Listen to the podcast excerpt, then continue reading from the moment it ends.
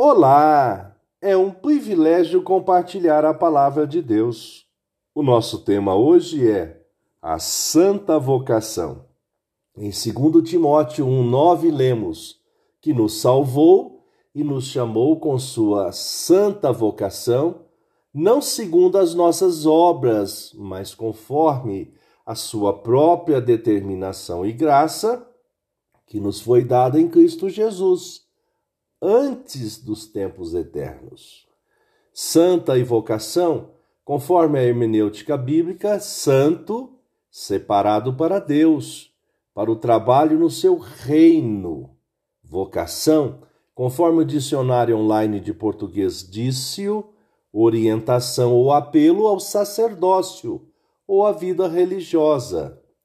O apóstolo, nesta perícope, porção de texto, admoestou chamou a atenção enfaticamente de seu discípulo Timóteo para que reavivasse o dom de Deus recebido pela imposição de suas mãos.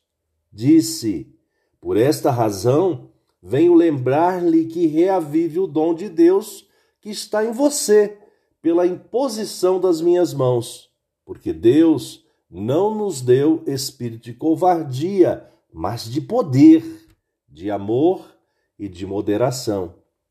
A importância do processo de discipulado. Aqui, evidenciado o cuidado do apóstolo para com seu discípulo, acompanhando e mantendo uma comunicação estreita, incentivando a continuar sempre, ressaltando a importância do seu ministério no reino de Deus, ressaltando o seu foco e finalidade palavras imprescindíveis na caminhada cristã.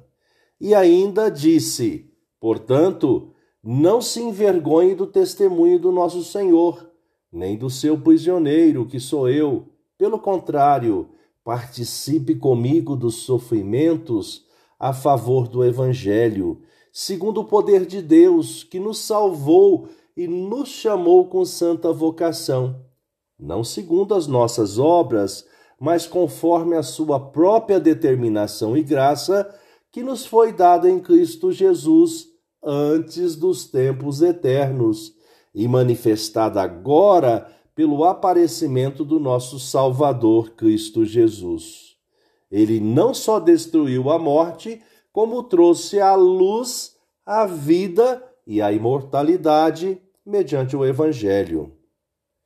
Caminhemos, pois, em nossa santa vocação, fazendo discípulos até o dia do Senhor. Pensamento para o dia.